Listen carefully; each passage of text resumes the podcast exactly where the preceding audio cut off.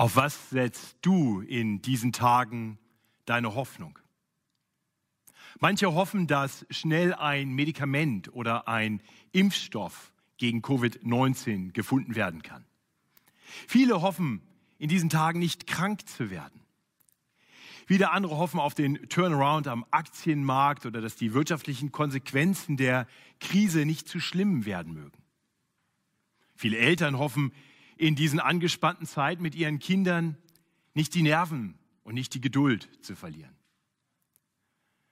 Wir alle haben Hoffnungen. Worauf setzt du deine letztendliche Hoffnung? Unser heutiger Predigttext weist uns den Weg hin zu einer Hoffnung, die ganz sicher nicht enttäuscht werden wird. Eine Hoffnung, die uns helfen wird, alle anderen Sorgen und Nöte und auch andere Hoffnungen richtig einzuordnen. Unser heutiger Predigtext ist Psalm 33, der 33. Psalm. Dieser Psalm enthält zwei Aufforderungen, die begründet werden und die uns letztendlich dazu führen sollen, dass wir zu einer zuversichtlichen Hoffnung gelangen. Ich möchte uns den Predigtext lesen aus Psalm 33. Überschrieben ist dieser Psalm in der Luther-Übersetzung von 1984 mit ein Loblied auf Gottes Allmacht und Hilfe. Freuet euch des Herrn, ihr Gerechten. Die Frommen sollen ihm recht preisen. Danket dem Herrn mit Hafen, Lob singet ihm zum Psalter von zehn Seiten. Singet ihm ein neues Lied, spielt schön auf den Seiten mit fröhlichem Schall. Denn des Herrn Wort ist wahrhaftig und was er zusagt, das hält er gewiss. Er liebt Gerechtigkeit und Recht. Die Erde ist voll der Güte des Herrn. Der Himmel ist durch das Wort des Herrn gemacht und all sein Heer durch den Hauch seines Mundes. Er hält die Wasser des Meeres zusammen wie in einem Schlauch und sammelt in Kammern die Fluten. Alle Welt fürchte den Herrn und vor ihm scheue sich alles, was auf dem Erdboden wohnet. Denn wenn er spricht, so geschieht's. Wenn er gebietet, so steht's da. Der Herr macht zunichte der Heiden Rat und wehrt den Gedanken der Völker. Aber der Ratschluss des Herrn bleibt ewiglich, seines Herzens Gedanken für und für. Wohl dem Volk, dessen Gott der Herr ist, dem Volk, das er zum Erbe erwählt hat. Der Herr schaut vom Himmel und sieht alle Menschen Kinder. Von seinem festen Thron sieht er auf alle, die auf Erden wohnen. Er lenkt ihnen allen das Herz. Er gibt Acht auf alle ihre Werke. Einem König hilft nicht seine große Macht. Ein Held kann sich nicht retten durch seine große Kraft. Rosse helfen auch nicht, da wäre man betrogen. Und ihre große Stärke errettet nicht. Siehe, des Herrn Auge achtet auf alle, die ihn fürchten, die auf seine Güte hoffen, dass er sie errette vom Tode und sie am Leben erhalte in Hungersnot. Unsere Seele hart auf den Herrn. Er ist uns Hilfe und Schild. Denn unser Herz freut sich seiner und wir trauen auf seinen heiligen Namen. Deine Güte, Herr, sei über uns, wie wir auf dich hoffen. Ich möchte mit uns beten. Himmlischer Vater, wir wollen dir danken für dein heiliges Wort, durch das du zu uns sprichst, durch das du uns aufrufst, hin dazu, uns an dir zu erfreuen und dich zu fürchten und in dir unsere Hoffnung zu finden. Herr, und so bete ich, dass du es uns erlaubst, unsere Herzen, unsere Gedanken auf dich hinzurichten in dieser Zeit, dass wir für eine Zeit wegschauen können von den Dingen dieser Welt und hinschauen zum Schöpfer und Herrn dieser Welt. Und ich bete, dass du diese Zeit gebrauchst, damit unsere Herzen zur Ruhe kommen Frieden finden bei dir und wir durchdringen zu einem frohen Lobpreis. und einer Hoffnung, die nicht enttäuscht wird. Tu das, so bitten wir in Jesu Namen. Amen. Wir wollen diesen Psalm Stück für Stück betrachten. Und wir kommen zuerst zu diesem ersten großen Aufruf. Gleich zu Beginn. Freuet euch des Herrn. Und dieser Aufruf gewinnt dadurch ein Gewicht, dass auf ihn fünf weitere Auffolge Aufrufe in schneller Folge kommen, die diesen Aufruf Freut euch des Herrn unterstreichen. Freut euch des Herrn, ihr Gerechten. Die Frommen sollen ihn preisen. Danket dem Herrn mit Hafen. Lob singet ihm zum Psalter von zehn Seiten. Singet ihm ein neues Lied. Spielt schön auf den Seiten mit fröhlichem Schall. Lieber Christ, ist das deine Haltung? Nicht, der Herr ruft hier konkret die Christen an, die Seinen, die Frommen, die Gerechten, die, die sich an ihm erfreuen. Und uns muss klar sein, das ist nicht eine nette Idee. Probier das mal aus. Es ist ein Gebot des heiligen Gottes. Freuet euch, sagt er uns.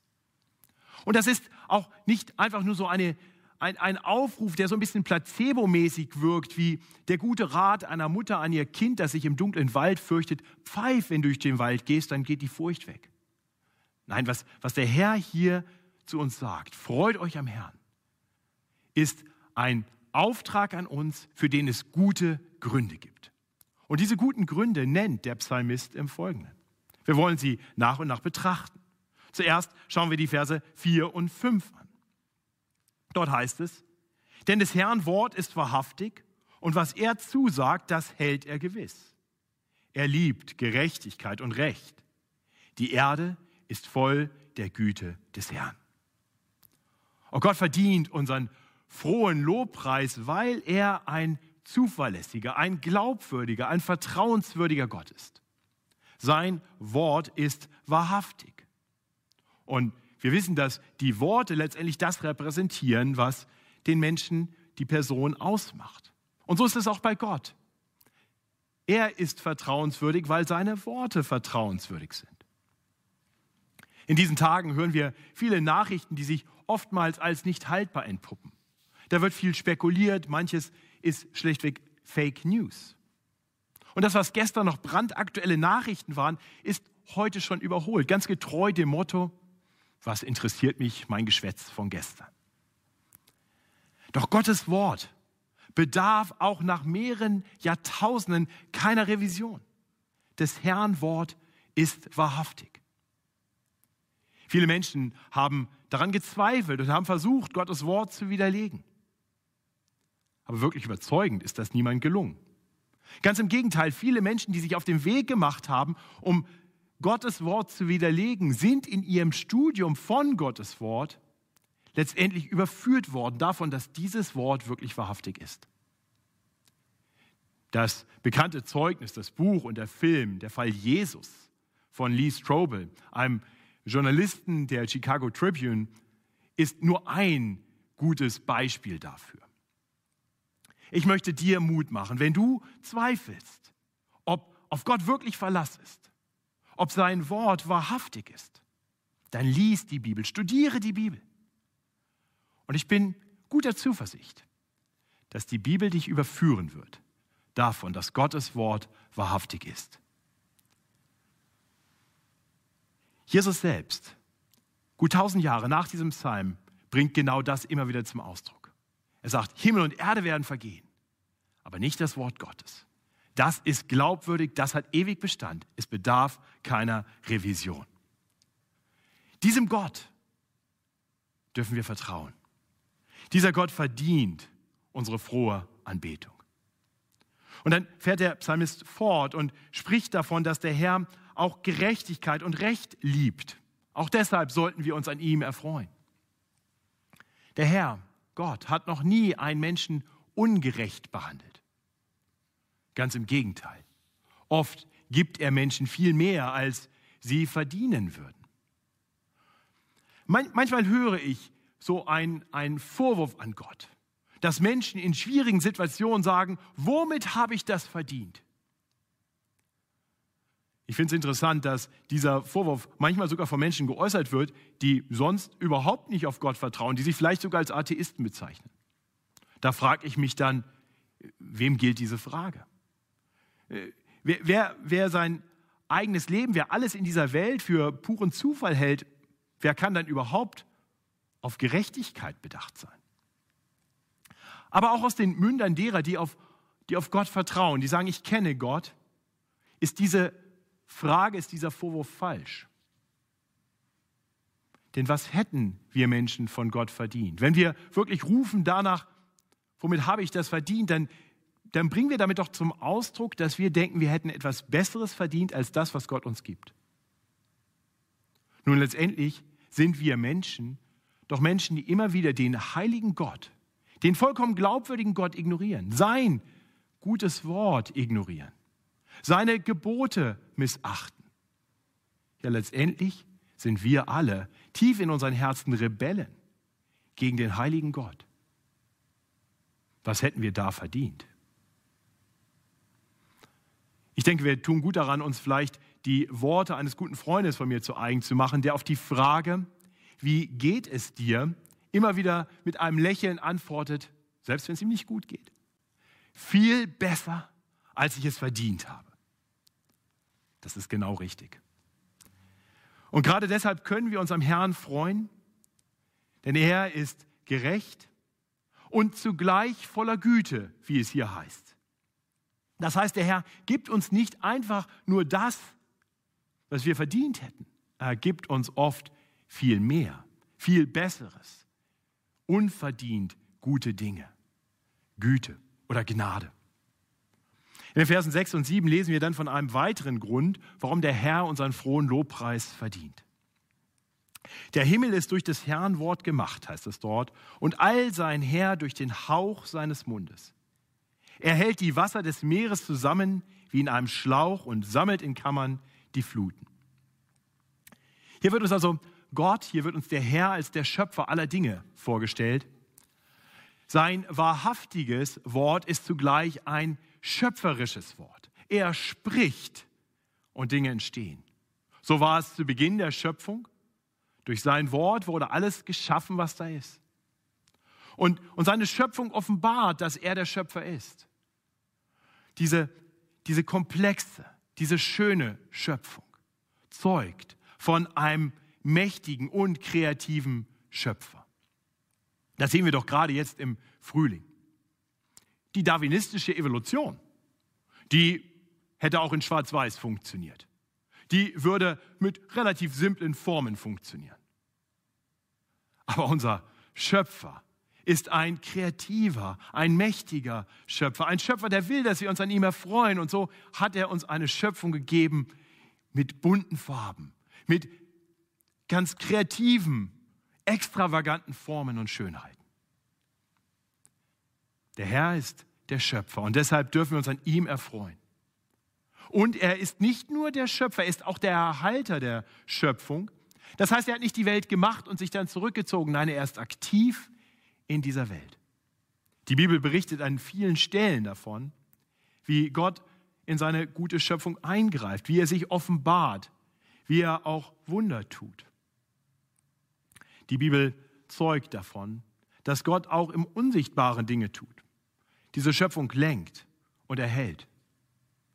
Wir erleben das in diesen Tagen, wo wir feststellen, dass der menschliche Körper oft viel besser in der Lage ist, auch den Angriffen des Coronavirus zu widerstehen, als es jede Medizin, jede menschliche Forschung bisher kann. Und immer wieder müssen selbst Atheisten erstaunt feststellen, dass Dinge geschehen, die eigentlich keinen Sinn machen, die sie sich nicht erklären können. Sie haben keine Erklärung. Und doch ist die Erklärung so naheliegend. Gott ist da. Er greift in seine Schöpfung ein. Er schenkt Gnade den Menschen. Ich denke, gerade in diesen Zeiten ist es gut für uns, uns darauf zu besinnen. Der Herr hat alles im Griff. Das ist tröstlich. Und ich denke, das ist ein guter Grund, ihn zu preisen, sich an ihm zu erfreuen. Und so ruft dieser Psalm in den ersten Versen uns dazu auf, freut euch an dem Herrn und begründet das. Das ist ein Aufruf an Christen. Ab Vers 8 weitet sich der Fokus. Jetzt spricht der Psalmist alle Welt an. Das heißt, wenn du bisher Christus noch nicht als deinen Retter kennst, wenn du dich bisher noch nicht am Herrn freust, weil du ihn noch nicht erkannt hast, dann höre diese Worte. Vers 8. Alle Welt fürchte den Herrn und vor ihm scheue sich alles, was auf dem Erdboden wohnt. Manchmal freuen sich Menschen am Herrn, aber sie nehmen ihn nicht weiter ernst. Der Gedanke an Gott, der ist eigentlich ganz nett, da kann ich mich dran freuen. Aber ansonsten interessiert mich das nicht weiter. Aber das ist falsch. Wir sollten diesen Gott, an dem wir uns freuen, noch fürchten. Alle Welt fürchte den Herrn. Und, und wiederum erklärt uns der Psalmist warum. In den Versen 9 bis 12 lesen wir einen ersten Grund. Denn, wiederum das große Wort denn, fürchtet den Herrn. Denn, wenn er spricht, so geschieht's. Wenn er gebietet, so steht's da. Der Herr macht zunichte der Heidenrat und wehrt den Gedanken der Völker. Aber der Ratschluss des Herrn bleibt ewiglich, seines Herzens Gedanken für und für. Wohl dem Volk, dessen Gott der Herr ist, dem Volk, das er zum Erbe erwählt hat. Ja, der, der Herr führt seinen Plan aus. Ein Wort genügt und es geschieht. So war es in der Schöpfung und so ist es auch noch heute. Unsere Pläne sind schnell hinfällig. Sie sind immer abhängig davon, dass der Herr sich ihnen nicht in den Weg stellt. Ich weiß nicht, ob dir das aufgefallen ist. Vers 10 ist doch von erstaunlicher Aktualität, wenn es hier heißt, der Herr macht zunichte der Heidenrat und wehrt den Gedanken der Völker. Wie viele Pläne, wie viele Gedanken sind in den letzten Wochen einfach über den Haufen geworfen worden. Ich selber wollte morgen in ein Flugzeug steigen und zu meiner Familie in die USA fliegen. Das waren meine Pläne. Aber die wurden durchkreuzt. Aber die Pläne des Herrn kann niemand aufhalten. Der Ratschluss des Herrn bleibt ewiglich, seines Herzens Gedanken für und für. Und das ist tröstlich. Was auch immer geschieht, es ist immer Teil des unverrückbaren Ratschlusses unseres guten und mächtigen Gottes. Dabei muss uns klar sein, dass der Ratschluss des Herrn durchaus Dinge beinhaltet, die erst einmal nicht schön und angenehm sind. Ein, ein, Beispiel dafür ist, dass Gott in Jesus Christus in diese Schöpfung kam. Er lebte das perfekte Leben. Er war voller Liebe. Er half vielen in ihrer Not. Und doch war es Teil des Ratschlusses Gottes, dass dieser perfekte Sohn Gottes abgelehnt, verspottet, gefoltert und gekreuzigt werden sollte. Und das war kein Unfall. Nein, es war Gottes guter Plan. Denn dazu war Jesus zu uns Menschen gekommen. Er hatte das immer wieder gesagt, dass er gekommen ist, um sein Leben zu geben, stellvertretend für uns, für unsere Sünden. Die gerechte Strafe, die wir verdient gehabt hätten, weil wir gegen den Schöpfer und Herrn über alle Dinge rebellieren, nahm er auf sich. Sodass jeder, der ihn anerkennt als, ihren, als seinen Retter und Herrn, freigesprochen werden kann. Und so dann befreit von aller Schuld vor dem heiligen Gott bestehen kann. Auch das war Teil des Ratschlusses Gottes. Im ersten Moment großes Leiden, schreckliches Leiden, ein Sterben am Kreuz, ein grausamer Tod. Und doch sehen wir auch dort in Jesus Sterben am Kreuz, dass der Herr die, diesen Heid, der Heidenrat zunichte macht, wie es hier heißt. Denn Jesus ist auferstanden von den Toten. Die Heiden dachten, sie könnten ihn aus dem Weg räumen. Aber nicht mit Gott. Er führt seinen Plan aus. Und Teil des Planes war, dass Jesus den Tod überwindet und lebt. Ihr Lieben, ich hoffe, dass wir an diesem kleinen und doch so wichtigen Beispiel erkennen können, wie weise der Ratschluss Gottes ist. Wie viel besser seine Pläne sind als alle menschlichen Pläne. Ihm dürfen wir vertrauen. Und das dürfen wir gerade auch dann, wenn er uns an die Hand nimmt und einmal durch ein finsteres Tal führt. Die auf den Herrn vertrauen, werden erleben, er führt uns durch das finstere Tal, um uns dahin zu führen, wo es wirklich gut ist. Das hat der Herr verheißen und das wird er tun. Und nichts und niemand kann ihn davon abhalten. In der Tat, er hat uns verheißen, dass uns alle Dinge, uns, die wir ihn lieben, zum Besten dienen werden. Auch die schweren Stunden in diesem Leben. Und, und so kann der Psalmist dann im Vers 12 sagen, Wohl dem Volk, dessen Gott der Herr ist, dem Volk, das er zum Erbe erwählt hat.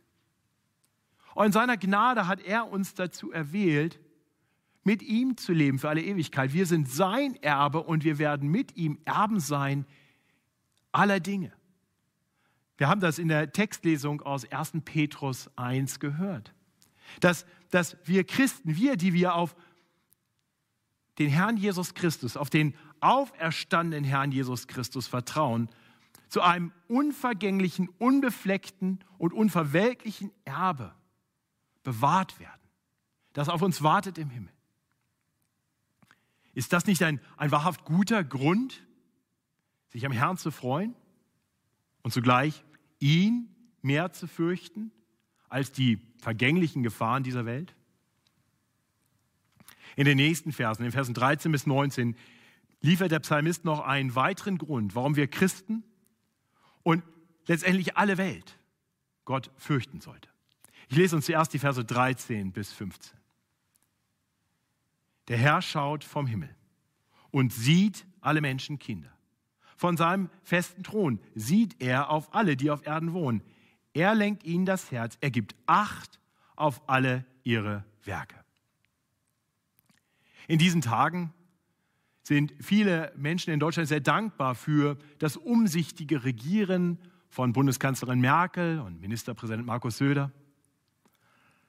Und, und doch ist auch klar, dass Sie mit Ihrem Latein in gewisser Weise am Ende sind, dass Ihnen die letzte Erkenntnis fehlt, der letzte Überblick. Aber der Herr, der Herr hat alles im Blick, er hat alles im Griff. Ich, ich, hoffe, wir haben das gehört, dieses Echo. Er schaut vom Himmel, er sieht, er sieht, er gibt Acht. Er ist allwissend. Er sieht alles und er lenkt alles. Die Machthaber dieser Welt haben nur begrenzt Macht. Sie müssen immer wieder ihre Machtlosigkeit eingestehen. Das lesen wir in den Versen 16 und 17. Einem König hilft nicht seine große Macht. Ein Held kann sich nicht retten durch seine große Kraft. Rosse helfen auch nicht, da wäre man betrogen und ihre große Stärke errettet nicht. Das heißt, wenn wir unsere Hoffnung letztendlich auf die Mächtigen der Welt setzen, wenn wir unsere Hoffnung auf die fortschrittliche Wissenschaft setzen oder auf unsere eigenen Fähigkeiten, dann müssen wir damit rechnen, dass unsere Hoffnungen enttäuscht werden. Deswegen ist es richtig, in diesen Dingen nur zu sagen, so Gott will, werden uns unsere Machthaber gut regieren. So Gott will, werden die Forscher ein Gegenmittel, ein Medikament oder eine Schutzimpfung gegen Covid-19 finden. So Gott will, bleiben wir gesund. Aber sicher sein können wir uns nicht. Verlass ist nicht auf die Menschen der Welt, nicht auf uns selbst. Verlass ist allein auf Gott. Er allein kann uns wahrhaft retten. Denn auch wenn man das Coronavirus bald in den Griff bekommt, die Wirtschaft wieder anspringt, wir unsere Freiheiten zurückbekommen, früher oder später werden wir trotzdem sterben. Der, der Tod ist der letzte Feind, mit dem wir alle konfrontiert werden. Aber der Herr, der Herr kann retten. Der Herr hat selbst den Tod im Griff. Das lesen wir in den Versen 18 und 19. Siehe, des Herrn Auge achtet auf alle, die ihn fürchten, die auf seine Güte hoffen, dass er sie errette vom Tode und sie am Leben erhalte in Hungersnot. Zum einen steckt hier drin, dass Gott in seiner Liebe, in seiner Fürsorge Menschen in Notlagen zur Seite steht. Das ist die Hungersnot. Aber noch viel mehr steckt hier etwas anderes drin, eine Retten vom Tode.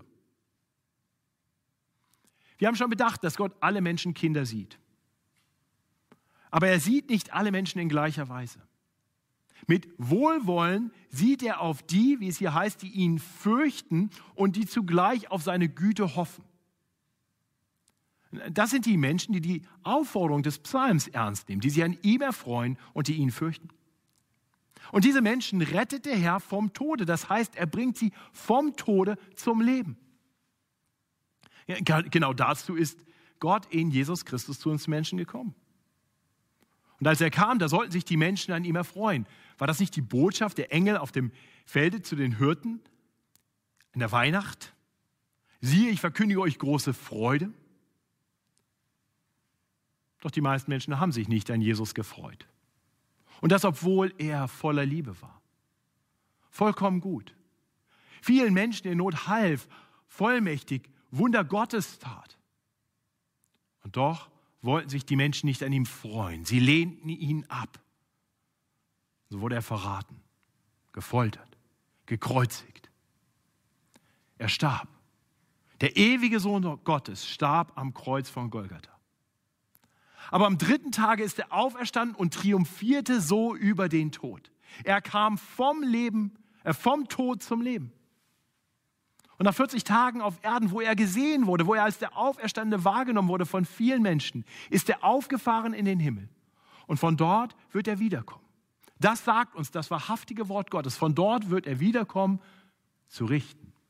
Die Lebenden und die Toten. So möchte ich dich nochmal fragen, worauf hoffst du? Oder vielleicht andersrum gefragt, was fürchtest du? Oh, ich, hoffe sehr, dass du im Schauen auf Gott erkennst, dass du nichts mehr fürchten musst als Gott selbst. Und dass du gleichzeitig erkennst, dass du nichts, auf nichts anderes mehr hoffen solltest als auf Gott selbst. So interessant, wie Jesus zu seinen Jüngern einst sagte in Lukas 12 ab Vers 4, ich sage euch aber, meine Freunde, er spricht also zu seinen Freunden, fürchtet euch nicht vor denen, die den Leib töten und danach nichts mehr tun können. Ich will euch aber zeigen, vor wem ihr euch fürchten sollt. Fürchtet euch vor dem, der nachdem er getötet hat, auch Macht hat, in die Hölle zu werfen. Ja, ich sage euch, vor dem fürchtet euch. Der Herr hat die Macht. Er ist der Richter aller Welt. Er wird wiederkommen, zu richten die Lebenden und die Toten. Und zugleich hoffe ich, dass wir daran erinnert werden oder vielleicht überhaupt zum ersten Mal verstehen, dass es Rettung gibt, dass es Hoffnung gibt, dass wir bei dieser Furcht einen Ausweg finden können. Unser Instinkt ist vor dem wegzulaufen, was wir fürchten. Aber die Bibel ruft uns dazu auf, den Herrn, den wir fürchten sollen, zugleich als den Herrn zu erkennen, bei dem allein es Hoffnung gibt. Wir sollten nicht vor ihm weglaufen, sondern wir sollten zu ihm hinlaufen in unserer Furcht. Denn bei ihm werden wir Rettung finden, Hilfe in aller Not. Er ist der eine, der uns frei machen kann vom Gericht Gottes, weil wir uns in Christus Jesus bergen dürfen. Wer auf ihn vertraut, wer seine Schuld ihm bringt, darf wissen, dass er unsere Schuld auf sich nimmt. Er hat sie am Kreuz bezahlt. So dass wir den Tag des Gerichts nicht fürchten müssen, weil, weil unser Schuldschein schon getilgt ist und wir vor Gott kommen, befreit von allem Unrecht und so vor dem heiligen Gott bestehen können. Dafür ist Jesus gekommen. Und so ist er der Retter, der alle rettet, die den Herrn fürchten und auf seine Güte, auf seine Gnade vertrauen. Genau wie wir das hier in Vers 18 und 19 lesen. Das Vertrauen auf Jesus ist in gewisser Weise die Schutzimpfung, die wir alle brauchen. Die Schutzimpfung, die uns immun macht gegen den ewigen Tod. Und so möchte ich uns einladen, auch uns Christen, dass wir immer wieder fliehen im Glauben zum Herrn. Denn bei ihm finden wir Hoffnung, bei ihm finden wir Hilfe in allen Nöten. Bei ihm finden wir Rettung. Im Hier und Jetzt und für alle Ewigkeit. Und so ruft uns der Psalmist am Ende dieses Psalms auf, unsere ganze Hoffnung auf den Herrn zu setzen. Ich lese uns die Verse 20 bis 22. Unsere Seele harrt auf den Herrn. Er ist uns Hilfe und Schild. Denn unser Herz freut sich seiner und wir trauen auf seinen heiligen Namen. Deine Güte, Herr, sei über uns, wie wir auf dich hoffen. Ist das deine Hoffnung? Wenn wir in diesen Tagen immer wieder in die Nachrichten schauen, immer wieder in der Welt uns umschauen, immer wieder erleben, wie, wie Menschen voll Panik agieren, dann macht das was mit uns. Ich bin eigentlich ein recht gelassener Zeitgenosse, aber ich, ich muss sagen, ich war gestern Nachmittag einkaufen und, und als dann die Leute auf einmal alle Mundschutz trugen und als ich ihnen zu nahe kam, sie äh, zurückschreckten, als ich dann nach Hause kam und wir neue Covid-19-Statistiken sah, da, da habe ich gemerkt, das fängt an, auch was mit mir zu machen. Ich habe mich gefragt, wäre ich langsam auch paranoid? Und weil das so ist und weil wir das alle kennen, ist es so wichtig, dass wir unseren Blick heben von den Dingen dieser Welt, die uns Angst machen, hin zu dem Herrn über diese Welt, zum Schöpfer aller Dinge. Der Psalm will uns dabei helfen und ich hoffe, dass du diesen Psalm so gehört hast. Vielleicht liest du ihn heute Nachmittag, heute Abend nochmal. In diesem Psalm zeigt uns der Psalmist, dass unser Herr, der Gott, wirklich vertrauenswürdig ist. Was er zusagt, das hält er gewiss. Er zeigt uns, dass unser Gott gerecht und gütig zugleich ist. Er ist der Schöpfer und der Erhalter aller Dinge. Und er führt seine Pläne aus und seine Pläne für die, die auf ihn trauen, sind gute Pläne. Er sieht alles und er lenkt alles und er rettet alle, die auf ihn vertrauen. Ihr Lieben, wenn wir den Herrn so im Blick haben, dann können wir doch mit dem Psalmisten sagen, unsere Seele hart auf den Herrn. Er ist uns Hilfe und Schild. Denn unser Herz freut sich seiner und wir trauen auf seinen heiligen Namen. Deine Güte, Herr, sei über uns, wie wir auf dich hoffen. Ich bete mit uns. Himmlischer Vater, wir wollen dir danken.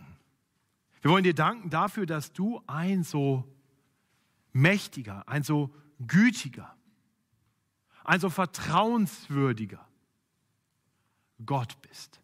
Danke, dass du unser Herr sein willst. Und ich bete, dass wenn jemand diese Worte hört, der dich noch nicht als seinen Herrn kennt, dass du dich diesem Menschen so vor Augen stellst, dass er erkennt, du bist zu fürchten. Und an dir dürfen wir uns freuen.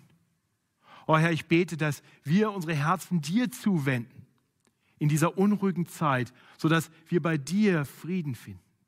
Dass unsere Seele wieder neu lernt, auf dich zu harren, denn du bist uns Hilfe und Schild. Oh Herr, schenk, dass unsere Herzen sich wieder an dir erfreuen und wir auf dich vertrauen, auf deinen heiligen Namen. Herr, und so wollen wir den letzten Vers unseres Psalms zu unserem Gebet machen. Deine Güte, Herr, sei über uns, wie wir auf dich hoffen. Amen.